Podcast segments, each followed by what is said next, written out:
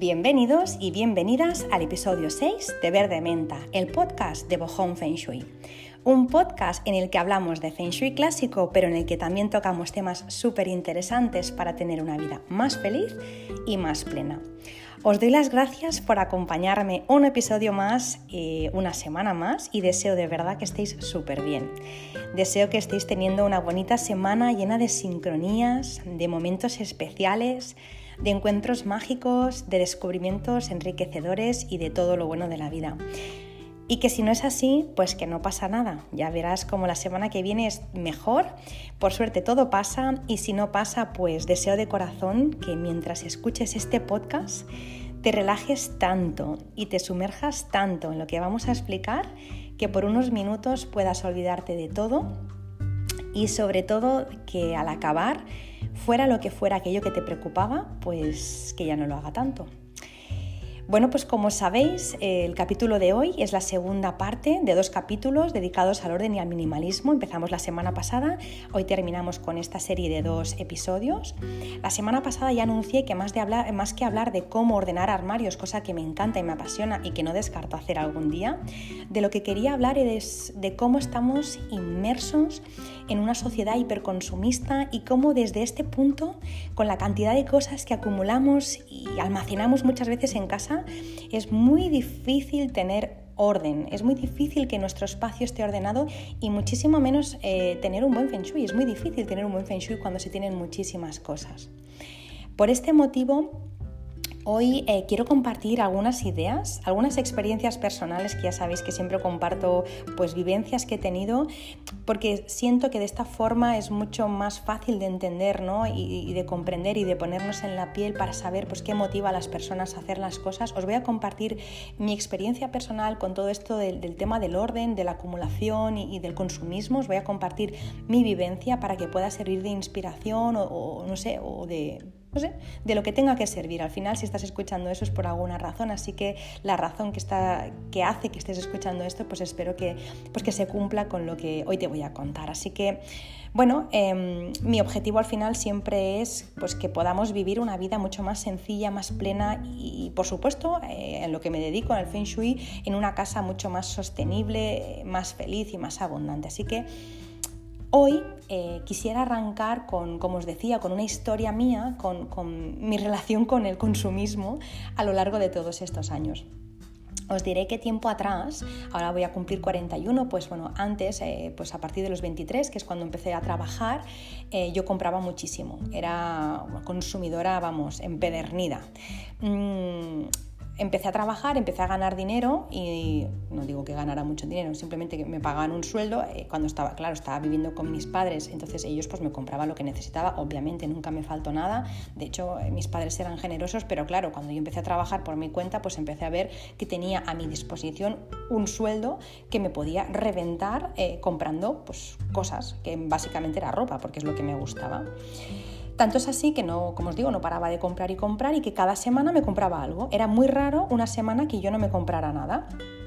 Em, primero pues empezaba comprando con el dinero de, mi sueldo y luego ya cuando se me terminaba pues bueno empezaba a comprar a crédito con una tarjeta de crédito que pagaba a veces eh, al contado al mes siguiente o a veces a, plazos con intereses. Bueno hasta ese punto no pues llegué a consumir que, gastaba incluso el dinero que no tenía no para cosas que no necesitaba no cosas que uno necesite algo porque es importante porque realmente es un medicamento o es algo no sé material escolar, algo que se necesita y que pues, por, por razones X necesitas pagarlo a plazos, pero que yo esa ropa no la necesitaba para nada.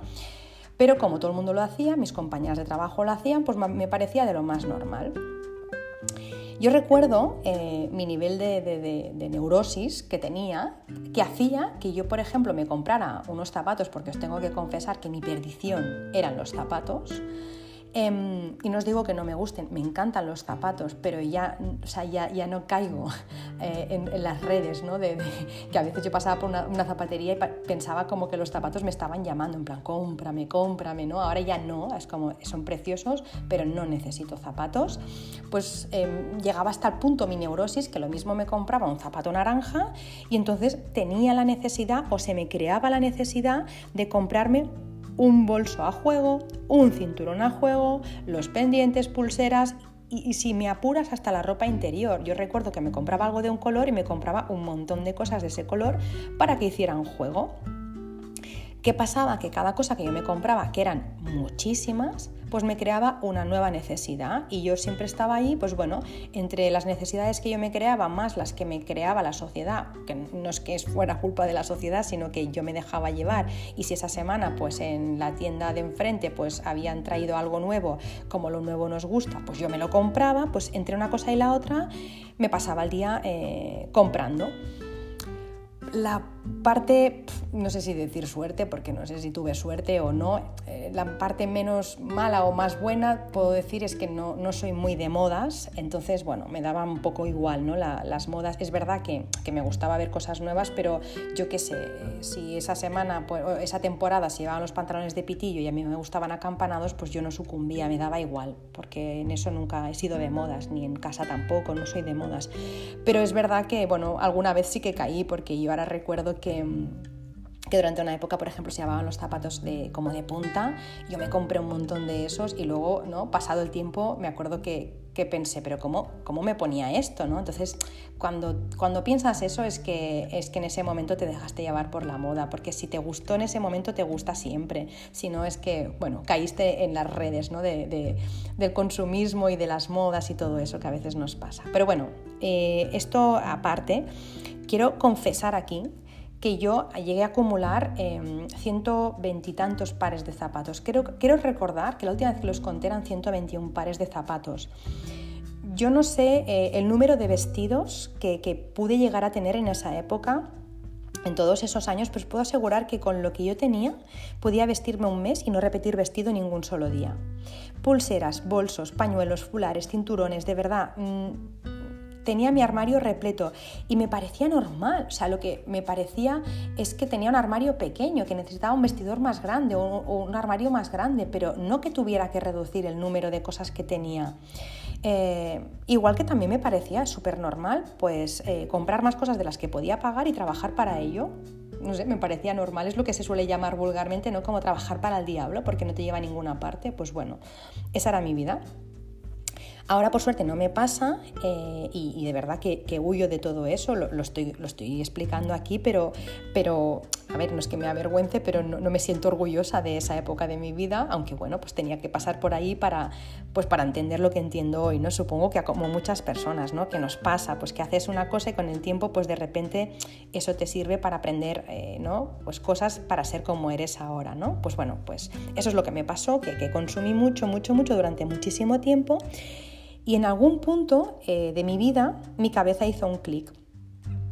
Realmente no, no, fue por una sola cosa, no fue un solo motivo el que me llevó a hacer un clic, fueron varias, pero una de las cosas que más me impactó o una de las cosas que más ha hecho que yo hiciera ese, ese cambio de chip fue un reportaje que vi sobre la obsolescencia programada. Quizá eh, de las personas que estéis escuchando el podcast, muchas habréis escuchado sobre esto y sabréis de lo que os estoy hablando, otras no. En cualquier caso lo voy a, compartir, a, contar por si alguien no sabe lo que, lo que es. Y es que la obsolescencia programada o planificada, que también se le llama, es eh, la programación por parte de un fabricante de un producto. Es decir, eh, cuando una persona fabrica un producto, em, planifica cuándo va a ser el fin de su vida, cuándo va a ser el fin de la vida de ese producto, cuál va a ser la fecha de caducidad. Eso no siempre ha sido así, por supuesto, porque seguro que, bueno, habéis escuchado todos, ¿no? De vuestros padres o de vuestros abuelos, ¿no? Pues que compraban una lavadora eh, y les duraba 30 años, ¿no? Antes las cosas se hacían bien, se hacían pues pensando que, que, duraran toda la vida o al menos mucho tiempo, ¿no? Pues bueno, pues yo me, acuerdo, ¿no? De mi abuela decir, jo, esta, esta lavadora me ha durado veintitantos o treinta años y esta otra que he comprado me ha durado solo seis, o sea, que he hecho mal. No, tú no has hecho nada mal, es que la lavadora que compraste, la primera de ellas estaba pensada para que durara y la segunda, la persona que lo fabricó, lo fabricó pensando en que tuviera una fecha de caducidad y que después de X lavados se rompiera.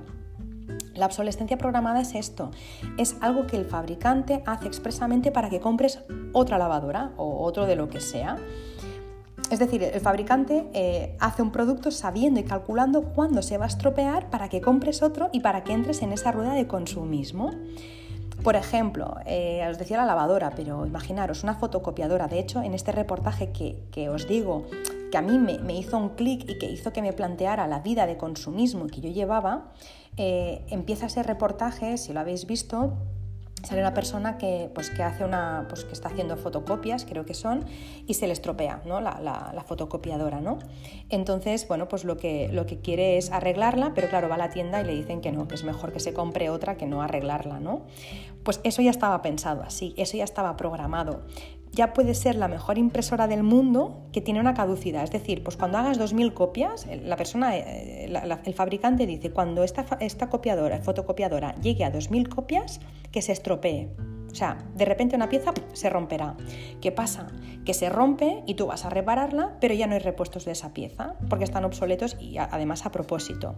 O si los hay, te dicen eso que nos ha pasado a todos, ¿no? O a todas, de es que te va a costar más arreglarla que comprarte otra. Y eso, ese reportaje a mí me movió, me movió porque es muy fuerte, ¿no? Que, que, que no te des cuenta de que estás en esa rueda. De hecho, me gustaría eh, citaros textualmente de Wikipedia, lo he sacado tal cual de allí, para, porque es que no sé, no sé explicarlo mejor, no sé expresarme mejor, pero dice Wikipedia de la obsolescencia programada, dice, su función es generar más ingresos debido a compras más frecuentes para generar relaciones de adicción que redundan en beneficios económicos continuos por periodos de tiempo más largos para empresas o fabricantes. El objetivo de la obsolescencia no es crear productos de calidad, sino exclusivamente el lucro económico, no teniéndose en cuenta las necesidades de los consumidores ni de las repercusiones medioambientales en la producción y mucho menos las consecuencias que se generan desde un punto de vista de acumulación de residuos y de la contaminación que conllevan.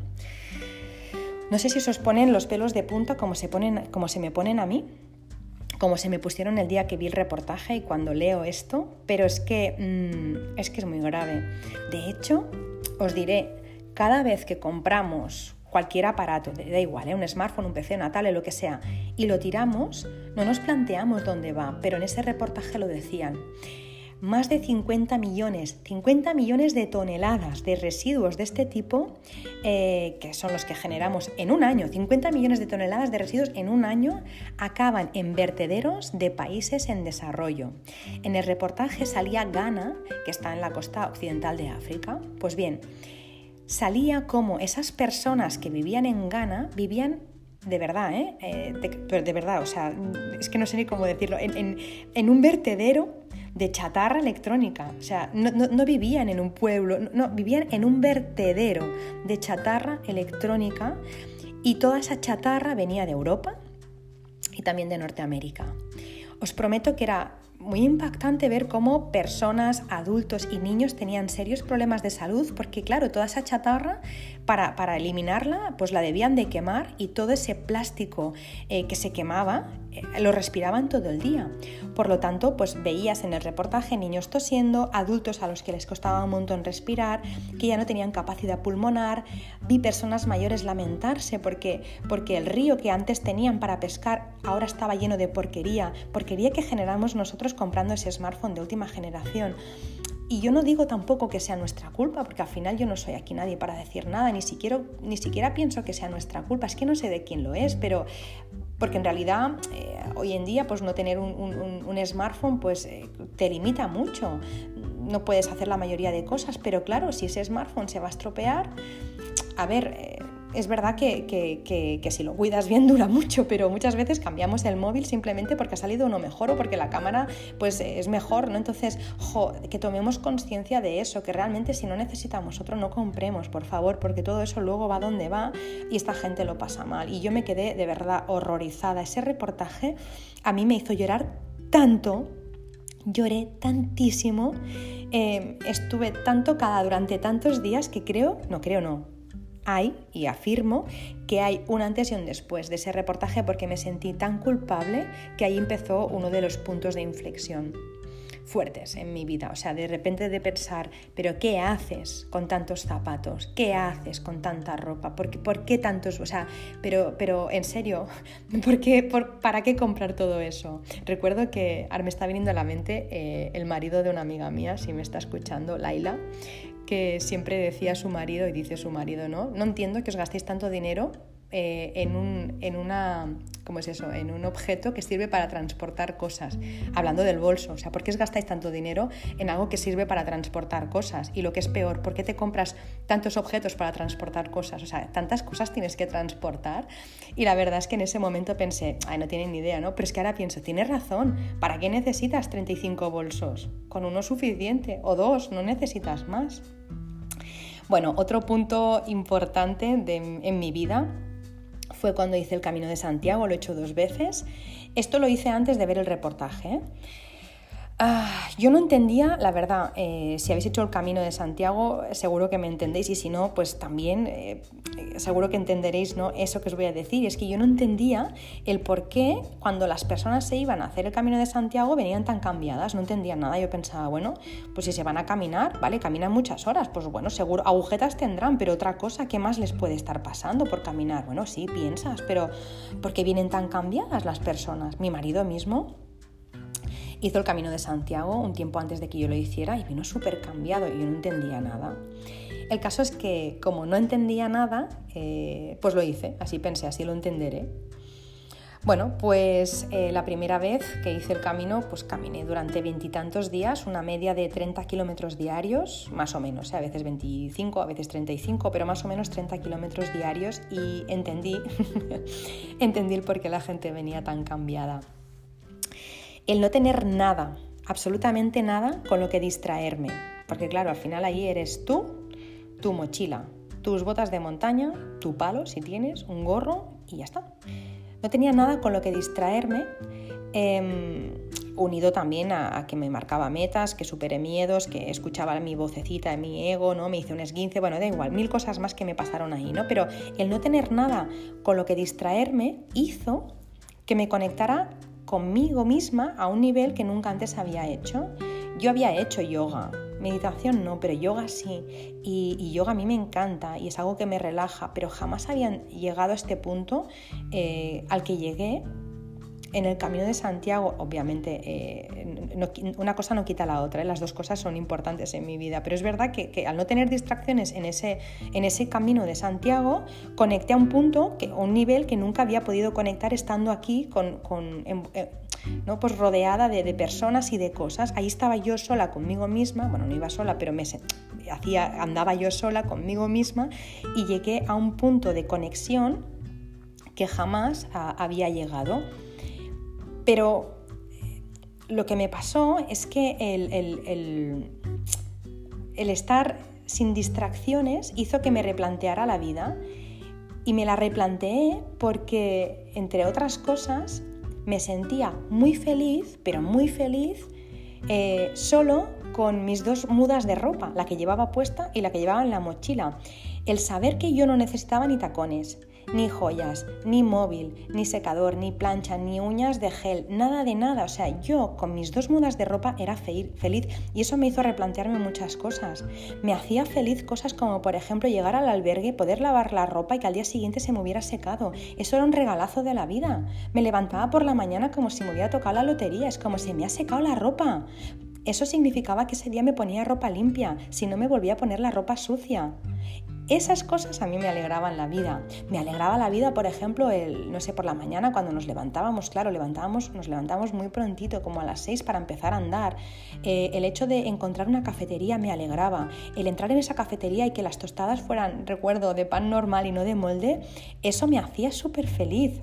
Jamás me había fijado en esas pequeñas cosas, pero esas cosas me hacían muy feliz. Y todo eso me di cuenta que me llenaba más que todos los zapatos que yo había llegado a almacenar en el armario. Cuando volví a casa, porque claro, obviamente tuve que volver a la realidad, sea, fue una bofetada increíble, es que no sé cómo describir, fue como de repente abrí la puerta de casa y ¡zas! bofetada, ¿no? no no entendía nada, no entendía por qué, por ejemplo, eh, la gente corría de un lado para otro para coger el metro, no entendía por qué yo tenía muebles en casa, pensaba, pero ¿para qué sirve este mueble? ¿Y este otro para qué lo, para qué lo habré puesto? ¿Y por qué tengo tres peines? ¿Y por qué tengo cuatro champús? No entendía, de verdad os lo digo, nada. O sea, es como si de repente Em, desde un helicóptero hubieran caído todos los muebles y se hubiera moblado mi casa y yo no hubiera sido partícipe. Es como si de repente, pues no sé, alguien me hubiera como si fuera un Matrix, em, alguien me hubiera cambiado mi vida y yo pues estuviera ahí como desconectada, no recordando nada. Durante unos meses, quizá uno o dos, porque luego ya vuelves a engancharte ¿no? a la rutina y ya se te olvidan algunas cosas, pero eh, otras se me quedaron para siempre. Pero durante un par de meses eh, yo me quedaba bloqueada, recuerdo, delante del ordenador, no podía trabajar, yo siempre he trabajado desde casa, eh, o gran parte del día he trabajado desde casa, y yo recuerdo que no, que no podía trabajar. Mm, me ponía delante del ordenador, no veía nada, no entendía nada, me iba al comedor, me sentaba en el suelo, me echaba a llorar, volvía al ordenador y así durante todo el día y, llamando a mi marido diciéndole o a, mi, o a una amiga decir es que no puedo, no sé qué me pasa, no, no entiendo nada, no puedo con nada, no quiero esta vida, no entiendo por qué tenemos muebles, por qué hay cuadros, por qué hay cortinas y jarrones. Me acuerdo que, que, que sentía como si estuviera en una jaula. Como, como, una jaula eh, de lujo, una jaula ¿no? de oro, porque es como, eh, tengo todo, pero no quiero nada de esto, solo quiero vivir tranquila, quiero estar cerca de la naturaleza, yo no quiero más dinero, no quiero más cosas, yo quiero dejarlo todo y empezar a andar de nuevo. Aquí hubo otro, otro punto de inflexión junto con el reportaje que os he dicho. Y otra de las cosas que ha, creado, o sea, que me ha marcado mucho es la casa en la que vivo. Ya sabéis que en los primeros episodios hablamos de las estrellas en el Feng Shui y que vamos a hablar de las estrellas en los próximos dos capítulos, pero una de las cosas que a mí me ha marcado es, eh, pues eso, el Feng Shui de mi casa y las estrellas que tiene.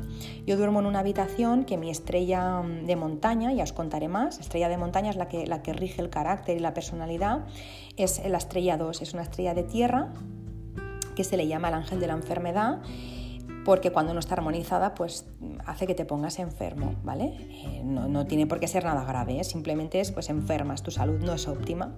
Pero si tú te mimetizas con esta estrella, si te pareces a esta estrella, pues eh, esta estrella te da lo mejor de sí, es decir, tiene su parte de luz y su parte de sombra. Bueno, la parte de luz de esta estrella es que es una estrella muy ahorradora, administra bien el dinero, es una estrella que mira por la tierra, por la naturaleza, por el planeta, Em, es una estrella que le gusta lo ecológico, la sostenibilidad, bueno, que recicles, que te preocupes por, el medio ambiente, que cultives la tierra, que cuides de los demás, que hagas las cosas con amor, eh, no sé, que no derroches. Bueno, ya os contaré más sobre esta estrella, ¿vale? Pero en cualquier caso, yo la tengo en mi casa, en mi habitación.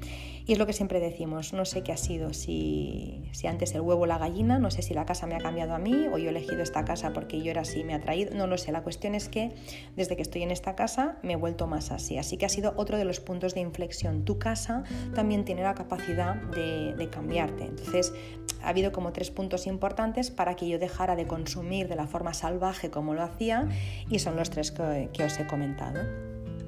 Cuando digo consumir, yo no digo que no haya que comprar y que no haya que consumir, por supuesto, si uno necesita comprar lo que sea o si uno quiere darse un capricho, yo no estoy en contra de esto, ni muchísimo menos. Em, yo de lo que estoy en contra, y creo que muchos eh, o muchas compartiréis esto, ¿no? es de llenar vacíos con cosas pensando que la felicidad está en el último móvil o en esos zapatos o en ese bolso de marca yo creo que hay un descontento general y que se quiere llenar con, cosas materiales. Y, luego pasa cosas como las que nos dicen los médicos, ¿no? que, el gran mal del siglo XXI es la ansiedad y la depresión. Y pienso que esto hay que explicárselo a los niños desde muy pequeños. Mi hijo tiene todavía cuatro años, eh, todavía eh, no entiende muchas cosas, otras muchas sí que las entiende y él, no sé si porque las abuelas, ya sabéis que a veces las abuelas consienten más, a pesar de que tú te pongas como una, como una mona, porque yo ya no sé cómo decir a veces según qué, pero bueno, en cualquier caso son tan generosas que a veces no les puedes decir nada. Eh, lo que os digo, que a veces pues yo voy con él por la calle, me, pide un dinosaurio, que si quiere este muñeco, que si quiere subirse a este coche, que le compre una piruleta, que le compre una chocolatina, él quiere que le compre. Esto, o sea, a, cada paso que damos quiere que le compre. Eh, en mí no lo ha visto, ya os lo digo, si lo ha aprendido fuera no lo sé, pero a mí os juro que no lo ha visto. Pero mi respuesta final me da igual donde lo haya visto, es siempre la misma. No necesitas eso. Y os juro que a pesar de que tiene cuatro años, le digo tal cual como os lo digo ahora, no vas a ser más feliz si te lo compro. Las cosas, le digo, las cosas son solo cosas y te ponen contento un rato, pero luego se te pasa. Le explico así, te ponen contento un rato, pero luego se te pasa. Entonces intento que se olvide, por supuesto, me lo llevo a jugar con la manguera o que me ayude a hacer la cena o a jugar a cabañas con una sábana, lo que sea, pero no cedo. Porque el comprar jamás es la respuesta. Si estás mal, el comprar no es la respuesta. Si él tiene, no sé, nervios o está en un momento flojo, que yo le compre un dinosaurio, no va a ser la respuesta, porque ese dinosaurio se va a quedar ahí en un rincón y no le va a hacer ni caso. Eso no le va a hacer feliz, eso es llenar un vacío, comprar por comprar. Y eso es lo que no me gusta, no el comprar algo que se necesita. Eh, es que, es que si pienso, si no lo hago ahora, eh, luego cuando sea adulto va a ser un adulto frustrado, va a ser otro que va a morder el polvo, porque ¿no? Eh, si, si esto lo vives desde pequeño y te vas llenando con cosas, llega un momento que nunca tienes suficiente. De hecho, leí ayer un artículo en La Vanguardia, que voy a citar textualmente, que decía que hacemos un dispendio exagerado con los niños eh, y en las criaturas, de fiestas, viajes, ropa, de gadgets, les compramos de todo, motivado por el hiperconsumismo. Un exceso que en la mayoría de los casos derivan niños que tienen tanto que no pueden apreciar ni lo que tienen y por supuesto que quieren más. Y yo no quiero eso, porque al final los niños de hoy son los adultos de mañana y yo no quiero que le pase esto que al menos a mí me pasó, ¿no? De, querer siempre más y más y más y nunca estar suficientemente contenta y comprarme un pantalón y al día siguiente ya que no me hiciera ni ilusión y necesitar otro, ¿no? Eh, por supuesto, si, si, uno no tiene las necesidades básicas cubiertas, es difícil ser feliz. Es muy difícil ser feliz. Obviamente no se puede ser feliz si uno no tiene un techo, ¿no? O sí, no lo sé, pero, pero es difícil poder estar bien si no tienes que comer o que darle de comer a tu familia o si tienes frío. Es que es muy difícil, por no decir imposible. Pero si te pasas, también es difícil ser feliz. Como, yo pienso que como en todo en la vida, en, la, en el equilibrio es, está la clave, ¿no? Por eso no digo que solo tengamos dos mudas, ¿no? Como en el camino de Santiago, no, pero tampoco 70 mudas. Eh, no estoy en contra de comprar, como decía, pero sí de comprar cosas, por ejemplo, en cantidades industriales, cosas de mala calidad, ¿no? Eh, cosas baratas que te duran un telediario porque están fabricadas con materia prima de pésima calidad o con la obsolescencia programada, ¿no? Me horroriza comprar cosas hechas en talleres clandestinos, eh, pues porque para no pagar costes de trabajo, pues lo hacen allí o me preocupa, por ejemplo, también pues, que las personas eh, que trabajan en estos talleres, en qué condiciones infrahumanas lo hacen, por cuánto dinero lo hacen. Me preocupa pensar que yo puedo contribuir con, eso de comprar sin parar y a low cost. Me preocupa que yo pueda estar perjudicando a alguien. ¿no? Eh, me preocupa también pues, pues, el cómo llenamos nuestras casas de basura y no solo me preocupa porque me dedico al feng shui y porque me doy cuenta que una casa llena de trastos y de basura eh, llega a unos niveles energéticos muy por debajo de lo saludable.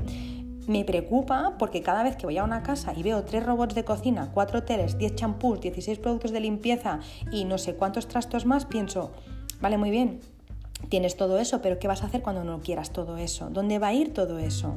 Y entonces es cuando me viene gana a la cabeza y cuando me pasa todo lo que me pasa. Y os prometo que es que es que no sabéis lo mal que lo paso cuando voy a una casa abarrotada, es que no sé ni por dónde empezar porque tengo que salir a respirar y comerme luego una fruta, una, fruta o unos frutos secos porque me quedo sin energía. ¿Cómo se puede vivir así? no es natural, es antinatural. Tenemos que llenar la vida de experiencias, pero sin embargo muchas veces, no digo todo el mundo obviamente, pero muchas veces muchas personas más que llenar la vida de experiencias llenan la vida de cosas y más cosas. Por el contrario, por ejemplo, sí que estoy a favor eh, de vivir una vida con propósito, de una vida con significado, de vivir con sencillez, eh, de ser feliz con pequeñas cosas, de querer más a las personas, de achuchar más. Estoy a favor de la calidad, de las cosas hechas con amor, de los artesanos, de los productos de proximidad.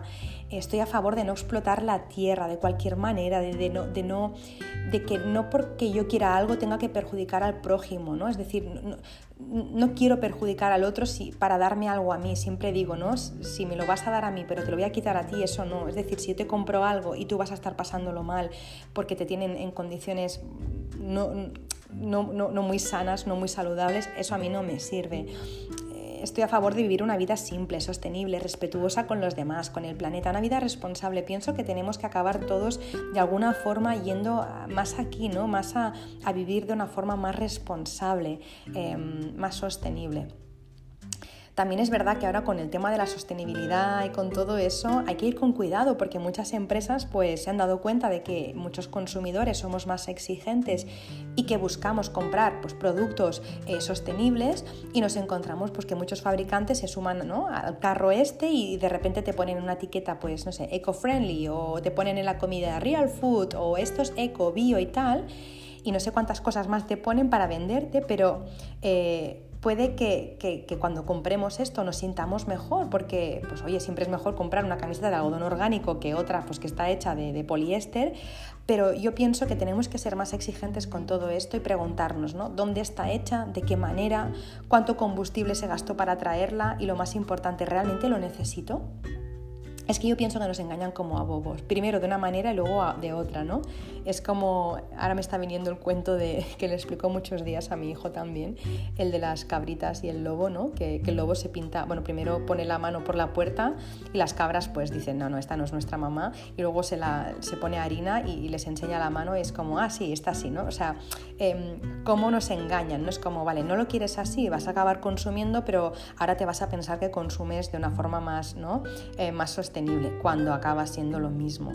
Em, obviamente no todo el mundo, ¿eh? porque yo, bueno, si me seguís en Instagram veréis que, que hay muchísimas personas que lo hacen bien, personas que lo hacen con coherencia, ¿no? alineadas con lo que piensen, con lo que sientan, con lo, que sienten, perdón, con lo que dicen y con lo que, con lo que ofrecen. Hay personas, de verdad, hay, empresas que, ojalá, ojalá se extendieran por todo el mundo porque hacen las cosas con un cariño y con un amor, pero también hay otras que se han sumado al carro y que de repente compras algo, no sé, pues un producto que te piensas que, que es bueno para, para el planeta y ves que te lo envían en una bolsa de plástico de cualquier manera que lo que querían era vender. Entonces, yo ya sé que es muy difícil estar pendiente en el día a día de todo esto, pero y que a veces hay que hacer un máster, ¿no? También para leer las etiquetas, pero bueno, queda igual, que no me enrollo, que esto es otro capítulo. A lo que quiero llegar, y con esto voy a ir eh, finalizando, y es a donde quise llegar también desde un principio con estos dos podcasts, es que es muy difícil mantener el orden en casa si tengo 121 pares de zapatos como yo tenía, por ejemplo. No hay gurú del orden que pueda con esto y es normal que no pueda porque no es normal. No necesito un vestidor más grande, lo que necesito entender es que esa cantidad de pares de zapatos que yo tenía es enfermizo y que salvo que yo fuera un 100 pies, cada par de zapatos que compré escondía un vacío muy profundo. Eso es lo que yo saco de, de esto. No necesito más orden en mi casa, que también, que siempre va bien. Lo que necesito es entender que compraba de forma enfermiza. No necesito un organizador más para poner más cables. Lo que tengo que entender es que no necesito tantos aparatos quizá y lo que tengo que entender es que si yo sigo, si no freno esto y que si sigo comprando cosas y más cosas, que luego estas cosas van a ir a vertederos, como os contaba antes, ¿no? Donde se queman y donde al final por esas pequeñas cosas que no caemos, al final pues hay personas que lo están pasando mal y que la calidad del aire empeora y que se intensifica el, efecto invernadero, ¿no? Y que eso al final es, es muy malo para, no solo para nosotros, sino para, para futuras generaciones, ¿no? Como se suele decir, eso de la tierra no es una herencia de tus padres, es un préstamo de tus hijos, así que yo quiero pues, que nuestros hijos y que las futuras generaciones tengan aire puro que respirar y, no, no, no, no, este aire de, mala calidad que estamos a veces ¿no? creando por, por, por este consumismo que está desmedido. ¿no? Yo no concibo el feng shui, de hecho no concibo nada en la vida si no es desde el amor y desde el respeto más profundo a las, a las personas y a la tierra de verdad que yo siempre digo que no, que, no, que no quiero mi habitación armonizada con Feng Shui, con los colores que toca, si las sábanas que yo he comprado llevan derivados del petróleo o para su manufacturación alguien lo ha pasado mal. O sea, prefiero tener la casa desarmonizada que comprar unas sábanas o comprar cualquier cosa que haya hecho que otra persona lo pase mal. Prefiero, de verdad que no. O sea, si no es bueno para ti, no es bueno para mí. Tiene que ser un win-win. Entonces, no me sirve, no me sirve. Eh, tampoco me sirve, por eso siempre hablamos de limpieza natural, ¿no? Eh, pues mi casa que esté muy limpia y tener ¿no? pues todo muy ordenado y muy limpio, si para ello he utilizado tres botes de desincrustantes, dos desengrasantes y un bote de lejía, tampoco no me sirve. Y tampoco no concibo tener una vida en armonía, ni una vida plena, ni una vida feliz si cada vez que yo abro un armario no puedo distinguir lo que hay dentro. O sea, no concibo el ser abundante y ser feliz y estar bien si, si en mi casa no, se, no, pasa ¿no? ni una gota de aire entre, entre la ropa de mi armario, entre los objetos de mi comedor. No lo concibo. Y no lo concibo porque el Feng Shui es naturaleza llevada a tu casa. El Feng Shui es entender las leyes de la naturaleza, como siempre decimos, y llevárnoslas a casa. Y en la naturaleza no pasa eso hay que observar la naturaleza y entendemos muchas cosas, porque por ejemplo, eh, un león caza lo que necesita para comer, no caza seis ciervos por placer. Nosotros no compramos una camiseta porque la necesitamos, muchas veces compramos seis camisetas por placer, por tenerlas. Entonces hay que observar más la, naturaleza y aprender de ella. Así pues, eh, pues en resumen, estos dos capítulos, el resumen ¿no? de, todos, de todo lo que hemos hablado de estos dos capítulos, episodios, sería eh, no necesitamos más orden, no necesitamos una casa más grande, necesitamos un cambio de conciencia porque como dice Alejandro, eh, nunca sé cómo se pronuncia así, Jodorowsky o Jodorowsky, bueno, en cualquier caso se escribe con J de Jaén, Jodorowsky, él siempre dice, un pájaro nacido en una jaula cree que volar es una enfermedad. La enfermedad es lo que vivimos ahora. Lo saludable es salir de esa rueda de hámster en la que estamos eh, sumergidos, sometidos, porque como dice esa máxima minimalista, ama a las personas y usa las cosas. Lo contrario nunca funciona. Y nada, y con esta frase terminamos. Eh, deseo que os haya gustado, que haya sido de utilidad como siempre. Deseo que, bueno, pues que, que haya movido cosas, eh, quizás son cosas que ya hacías o no, eh, quizás estés de acuerdo, quizás no estés de acuerdo, en cualquier caso si tienes algo que añadir, algo que comentar, sea lo que sea, me encantará que me lo cuentes, ya sabéis que eh, me lo leo todo o al menos hasta donde, hasta donde llego. Me encantará saber si te has sentido identificada, si antes habías oído hablar de esto, por ejemplo, de la obsolescencia programada, si hiciste el camino de Santiago y te pasó algo parecido o te pasó algo totalmente distinto. Me gustará leerte y que me dejes tus comentarios en donde quieras, en Instagram, en arroba o en las plataformas en las que escuchas Verde Menta. A veces eh, no puedo leer todas las plataformas porque no, a veces no sé ni cómo leerlo, porque ya sabéis que la tecnología no es lo mío, pero bueno, eh, las principales sí que las leo y me llega el mensajito. Y que también me podéis encontrar en mi web www.bojón.es. Eh, nada, para terminar, decir que ya lo avancé en mi Instagram, pero quizá no, no, pudiste verlo, pero la semana que viene iniciamos dos capítulos de Estrellas Volantes. Yo creo que es súper interesante y apasionante este tema, me lo habéis pedido un montón de veces, así que la semana que viene arranco con Estrellas Volantes. No te olvides de anotar tu cita para el jueves que viene. Ya sabéis que suelo publicar el podcast a las 10 de la mañana, mm, minuto antes, minuto después. Y también avisa a las personas que creas que les puede venir bien escuchar este podcast y aprender cositas nuevas y para no perderos ningún episodio. Nada, eh, me despido pues como siempre con un fuertísimo abrazo. Deseo que, que, tengáis un muy feliz día o una muy feliz noche según cuando me estéis escuchando y nada, que acabéis de pasar una muy feliz semana también. Un beso enorme.